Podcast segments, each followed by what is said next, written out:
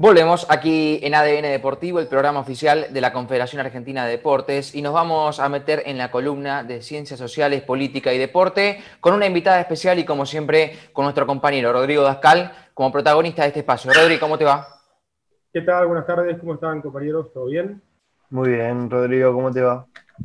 Bien, muy bien, por suerte.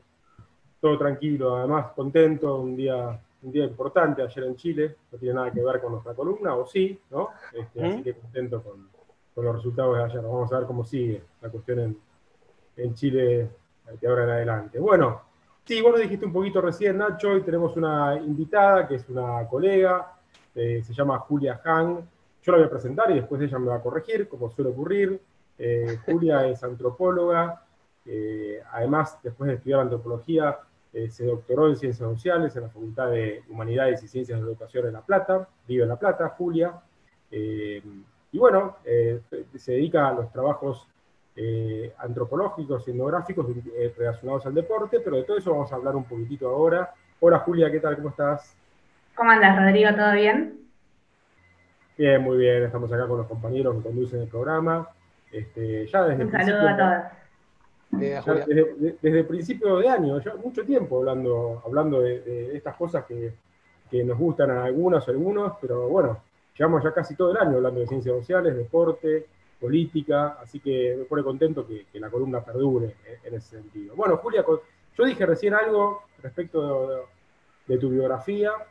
¿Por qué no nos contás un poquito cómo estudiaste, qué estudiaste y por qué estudiaste lo que estudiaste? Que, siempre me gusta comenzar con eso.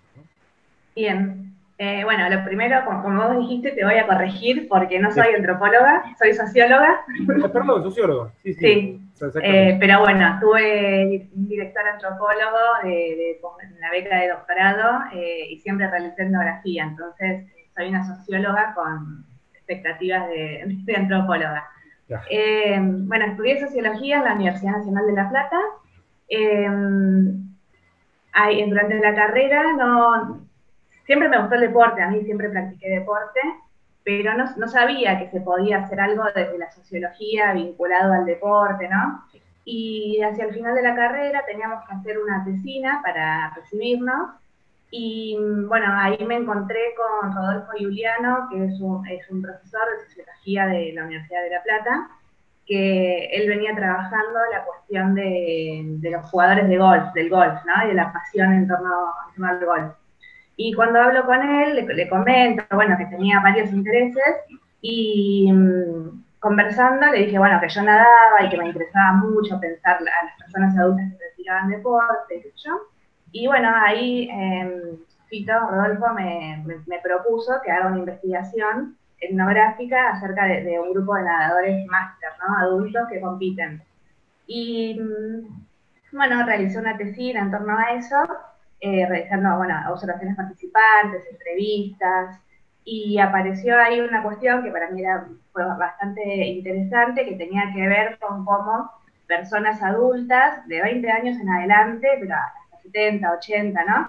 Eh, se relacionaban con una práctica deportiva y eso eh, tenía como transformaciones en, en sus vidas, bueno, fundamentales, ¿no? Particularmente para aquellos que nunca habían realizado algún deporte de chicos o chicas empezar a nadar a los 50, 60 años, eh, bueno, les traía un mundo nuevo, ¿no? De, saber hacer cosas nuevas con su cuerpo y también nuevos amigos, eh, competir, bueno, como todo un mundo súper eh, novedoso. Y después de eso, bueno, me, quedé como súper enganchada y me presenté a una beca de, de CONICET, me acompañó José García Zucal, él sí es antropólogo, eh, y bueno, presentamos un proyecto para trabajar como una, comparación entre algunos clubes de La Plata. Eh, salió, por suerte, la beca. Y, bueno, a raíz de una serie de, de, algunos procesos políticos que yo venía viendo que se daban en el club en el cual había realizado la tesina, eh, en vez de avanzar con una comparación, decidimos meternos específicamente en pensar la política en el Club Universitario de La Plata que es un club del cual yo a su vez también, eh, bueno, yo toda mi vida nadé ahí, era socia, había tenido en su momento alguna participación eh, en la comisión directiva. Y bueno, ahí avanzamos con, la tesis de doctorado. Eh, estuve cinco años haciendo trabajo de campo en el club. y para pensar un poco la, relación entre la política, la sociabilidad, el deporte, pensar cómo el club eh, aparecían prácticas eh, sociables, ¿no? Como bien eh, lúdicas y del encuentro, pero que eso generaba relaciones políticas que tenían impacto en el club, pero también por fuera del club, ¿no? Y a su vez es un club que, tiene como mucho prestigio en, la ciudad de La Plata, eh, muy vinculado a la universidad, donde sus socios, socias son personas que tienen eh, cargos políticos, que ocupan eh, lugares importantes en la, universidad, ¿no? O sea, es un, grupo con cierta gravitación en la política y en la cultura local. Em, así que bueno, ahí realicé la tesis y después de eso tuve la posibilidad de, pedir una beca postdoctoral, ya cambiando un poco, un poco el tema, o sea, siempre siguiendo con, el tema de la política y el deporte, pero esta vez pensando en la cuestión de las mujeres en los clubes, ¿no? Porque lo que, si bien yo no trabajé en la tesis de doctorado, la cuestión de las mujeres eh, de por sí, o sea, sí aparecía, ¿no? Que bueno, que en el club la política estaba como generalizada, ¿no? Quienes conducían eran varones, eh, históricamente había sido así, a pesar de que había habido algunas mujeres eh, en algunos lugares y a pesar de que las mujeres ejercían poder, ¿no? Si bien no estaban en la comisión directiva, sus acciones tenían em, impacto en las decisiones políticas. Y, bueno, ahí pedí la beca postdoctoral para pensar la, la relación entre política, mujeres, género, y por suerte también me, eh, salió. Y em, esto fue 2018. Lo que sucedió en ese momento fue que, bueno, empezaron a, aparecer con mucha fuerza en los clubes las comisiones de género, subcomisiones de género, ¿no? Este tipo de espacios que empezaban a, pensar las relaciones de género, el machismo en los clubes. Y ahí me acerqué a las chicas de gimnasia y esgrima de La Plata, que habían armado una, la subcomisión de género, y durante dos años estuve haciendo trabajo de campo con ellas.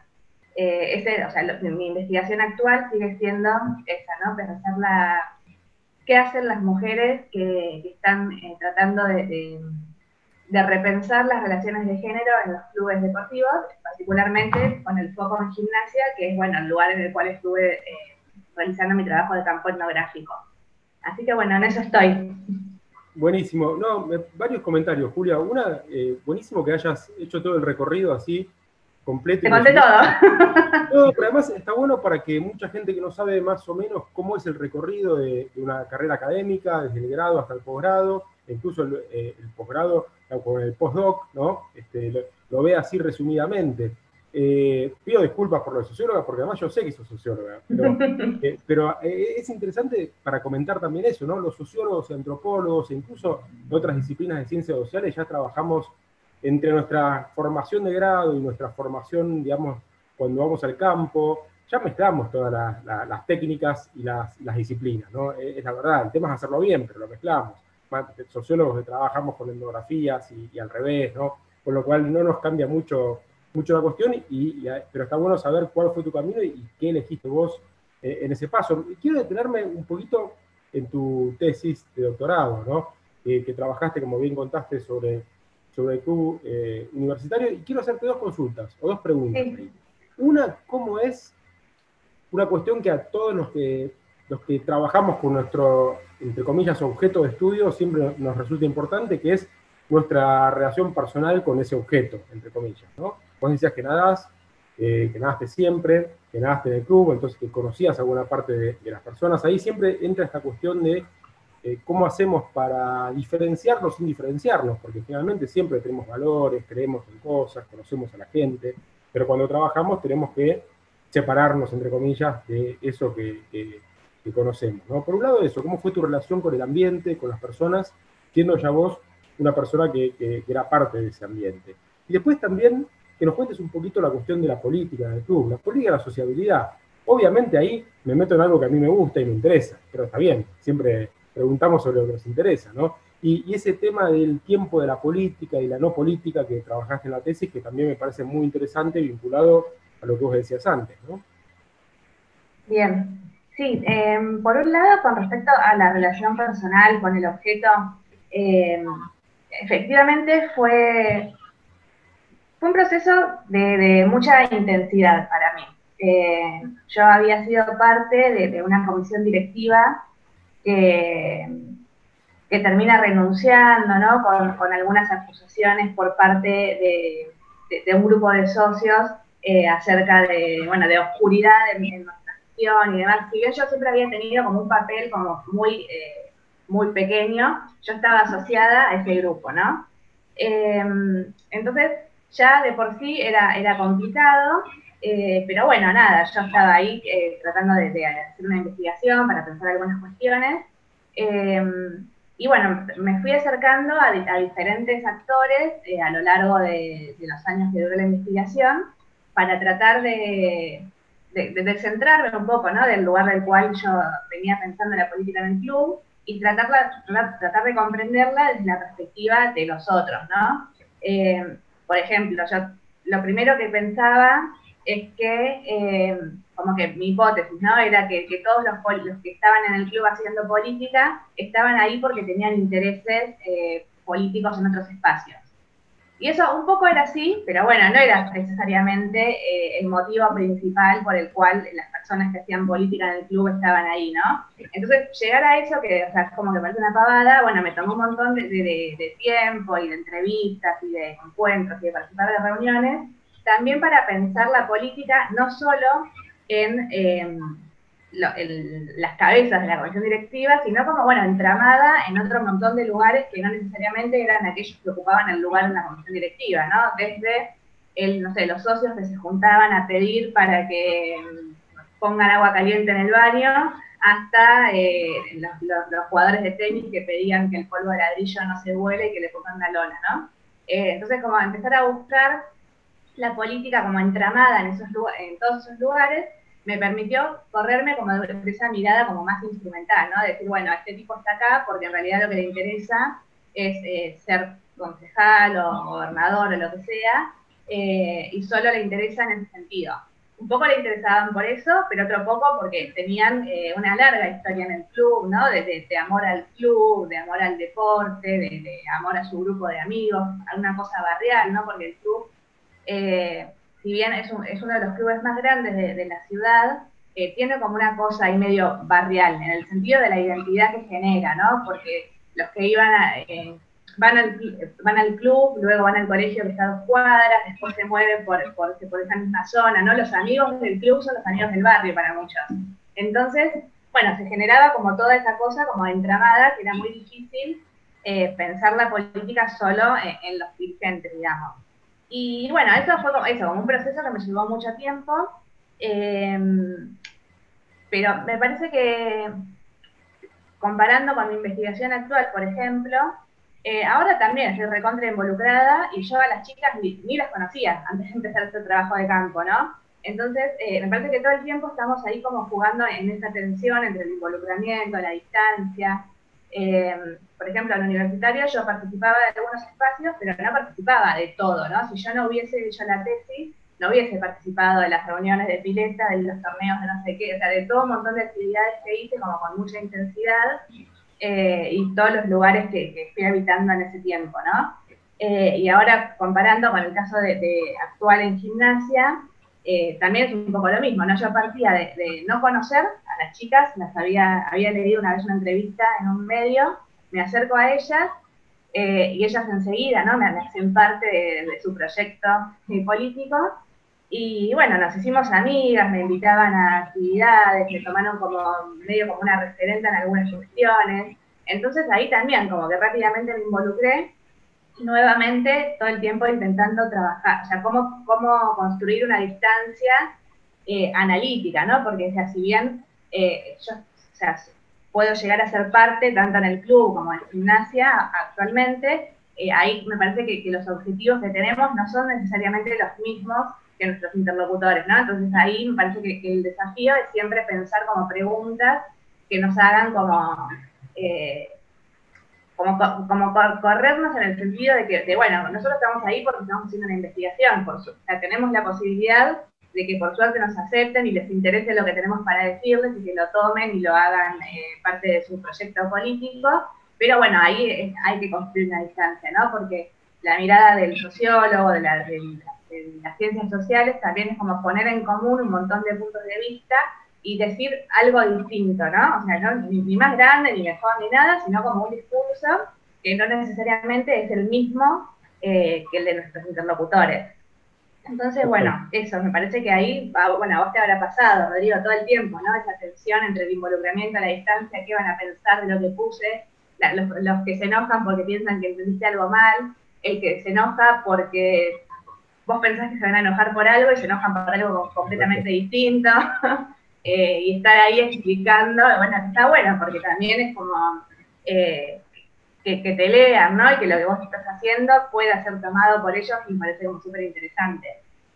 Y bueno, con respecto a la segunda pregunta, algo ya, ya fui mencionando, ¿no? Pero eh, me parece que, lo que apareció ahí en la tesis eh, tenía que ver justamente con un con una forma de, hacer política, ¿no? Y de entenderla entramada en, un montón de relaciones que no necesariamente son los espacios que uno pensaría de la política, ¿no? Como una reunión de comisión directiva o una asamblea, sino que lo que pude ver fue como, por ejemplo, yo, en las fiestas, en las entregas de premios, eh, en el vestuario, eran eh, instancias de, sociabilidad política que, bueno, que muchas veces eran inclusive como mucho más importantes que, que la asamblea o que la reunión de comisión directiva. Y mm, bueno, lo, que pasó en el club en ese momento fue que hubo, como un hito que fue como medio histórico en la historia del club, que em, el club es un club que está, en crisis económica, bueno, hace un montón de tiempo, como la gran mayoría de los clubes, em, y en ese momento la propuesta de la comisión directiva había sido vender una de las sedes del club. El club es un club muy grande que tiene una sede náutica, una sede deportiva, que tiene canchas de básquet, de, de hockey, de rugby, eh, las piletas y demás, y una sede social. Y la comisión directiva, de la cual yo, yo era parte en su momento, eh, propone vender la sede de Punta Lara, que es la sede náutica, para sanear gran parte de la deuda. Eh, esto genera que desde gran parte del club se genere una oposición con el objetivo de salvar esta sede, ¿no? Entonces, fueron como unos, unos meses de una gran movilización política eh, donde se hizo una campaña, ¿no? Por, por, eh, por, por, ay, no sé, por salvar al club. bueno, ahí se fue construyendo como una, una identidad y un gran colectivo eh, que, se, que, se, que emergen, ¿no? Como los salvadores del club de los políticos corruptos que querían vendernos, dentro de los cuales estaba yo, en, en ese grupo. Eh, entonces, bueno, fue como un proceso eh, que fue como muy movilizador para quienes participaron del grupo de los que querían salvar al club. muchos eran deportistas muy jóvenes, ¿no? Como que, encuentran ahí una causa que, les, da una identidad colectiva. Y bueno, también, sé, socios y socias históricas del club fue un, conflicto que tomó como un, gran eh, protagonismo la opinión pública platense también, ¿no?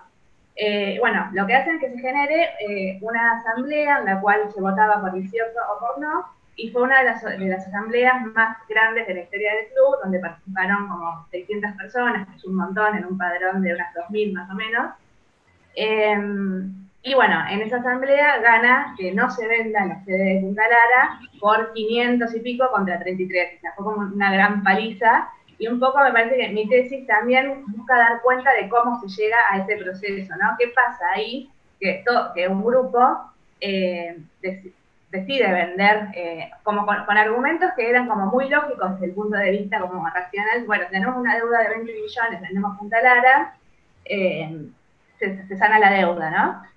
Y cómo eso, bueno, genera como toda una oposición, y yo ahí como voy, voy rastreando cómo es que se llega a eso y cómo nunca hubiese podido ganar esa posición, porque además quienes eran también eh, los miembros de esa, de esa, comisión directiva, ¿no? Eran personas que no eran históricos del club en el sentido de que tenían, eh, no sé, vínculos con los fundadores, eh, eran personas que se habían acercado al club en los últimos 10 años, eran personas que tenían vínculos con la política eh, y los mostraban, ¿no? Porque ahí en el club hay algo que todos tenemos vínculos con la política, pero no se muestra, porque en el club lo que vale es otra cosa, ¿no? Es el amor, es el deporte, qué sé yo, los vínculos obviamente sirven porque nos permiten conseguir cosas, pero no podemos decir que tal techo me lo dio tal intendente, ¿no? Y un poco eh, la falla, me parece, de, la comisión directiva, que finalmente termina renunciando, fue como que jugó con otros capitales políticos, ¿no? O sea, capitales que son válidos en otros espacios, que en este, eh, en el club, bueno, no, fracasaron, o sea, claramente estaba condenado al fracaso. Algo de lo que, bueno, sí. No, Julia, algo de lo que decís ahí, que decías al comienzo, yo iba a decirte en concordancia con lo que decís, qué interesante todo este tema de los pasajes y de los capitales simbólicos entre los diferentes campos, porque muchas veces hablamos de bueno, tenemos a la vista muchos ejemplos de quienes han utilizado, entre comillas, al deporte, las instituciones para, para hacer un pasaje a otros campos, pero a veces nos olvidamos del propio campo del deporte y lo que pasa dentro de un club, adentro de una institución, adentro de una asociación, y que hay también capital en juego ahí, ¿no? Capital simbólico, capital concreto, eh, y a veces nos, olvidamos un, poquito de eso también, pero existe, y en realidad lo que pasa es que están relacionados ambos, ambos niveles, ¿no? y, vinculados. Eh, nos va acabando el tiempo, Quiero, le paso a Nacho eh, Genovar la, palabra para que te haga alguna pregunta. Nos queda todavía pendiente y si no es para hoy, será para otro día. ¿Cómo está el tema con tu trabajo postdoctoral y gimnasia de Lima de la Plata? Pero si no, seguimos otro día. Nacho. Bueno. Julia, ¿cómo te va? Buenas tardes. Em, decías recién que en el 2018, cuando vos estabas haciendo eh, los, estudios, eh, irrumpieron las comisiones de género en los clubes y te quiero preguntar cómo lo ves hoy, casi tres años después, si, la mujer ya se ha ganado el lugar que, merece, si, si, está en proceso todavía, ¿en qué etapa vos eh, lo, ves? Eh, no, particularmente creo que falta muchísimo. O sea, mm. sí se, ha logrado algo muy importante, que es la visibilización de, las desigualdades eh, y del, no acceso de las mujeres a las comisiones directivas, la discriminación basada en estereotipos de género, ¿no? Como que creo que, a partir de, Ni Una Menos, ¿no? Lo, que se logra es eh, instalar en la sociedad una demanda eh, en torno a, visibilizar las desigualdades estructurales y las violencias que históricamente han sufrido las mujeres, correrlas solo del foco de, la violencia física, ¿no? Y mostrar cómo eh, hay múltiples violencias, que cuestiones que antes nosotros pensábamos como que eran individuales, que eran como cosas que molestaban un poco, bueno, no, lo que, lo que pasa ahora es que se pone en evidencia que son problemas sociales y estructurales, ¿no?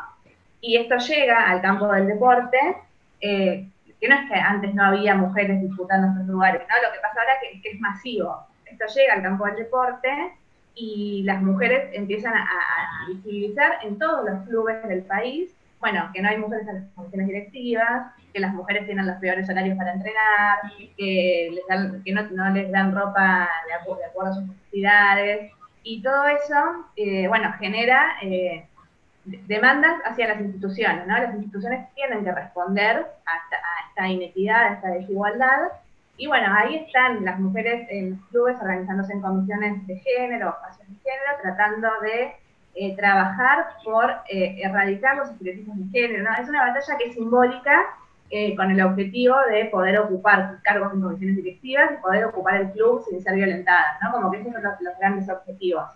Y ahí se han logrado muchísimas cosas, pero realmente falta un montón, porque seguimos viendo las, las composiciones de las comisiones directivas, por ejemplo, eh, casi no hay mujeres, ¿no? O sea, en los clubes de fútbol solo el 6% de eh, dirigentes son mujeres, el 6% es un número muy pequeño. Y bueno, se, van logrando, se, han logrado visibilizar eh, las demandas, pero falta todavía muchísimo. Buenísimo, Julia, genial. Este, y como suele ocurrir, estás en pleno trabajo de campo, trabajo, digamos, postdoctoral, así que en algún momento nos podemos volver a encontrar y nos contás un poquito de, cómo terminó, cómo sigue todo. ¿Parece? Me parece. Muchas gracias por la invitación. Gracias por estar, Julia. Julia, gracias. Hasta luego. Chao, chao. Hasta luego, Julia. Bien, Rodri, ha pasado un nuevo espacio de ciencias sociales, política y deporte aquí en ADN Deportivo. Ya seguramente la semana que viene nos, nos volveremos a encontrar. Gracias, compañeros. Nos vemos la semana que viene. Chao, chao. Un abrazo. Chao, Rodrigo. Buena semana. Buena semana. Rodrigo Dascal ha pasado por aquí, nuestro compañero, con esta columna de Ciencias Sociales, Política y Deporte, hablando con Julia Han, un personaje reconocido eh, en el mundo de la sociología eh, y del deporte también, por supuesto, y nos ha contado su trayectoria, cómo ha llegado eh, a consolidarse como, está hoy y, por supuesto, lo que viene en materia de, de género y deporte. aquí todo en ADN Deportivo a través de las redes sociales de la Confederación Argentina de Deportes y por supuesto en Radio Argentina, AM570. Hacemos una pausa muy cortita y a la vuelta, a la vuelta cerramos este programa de día lunes.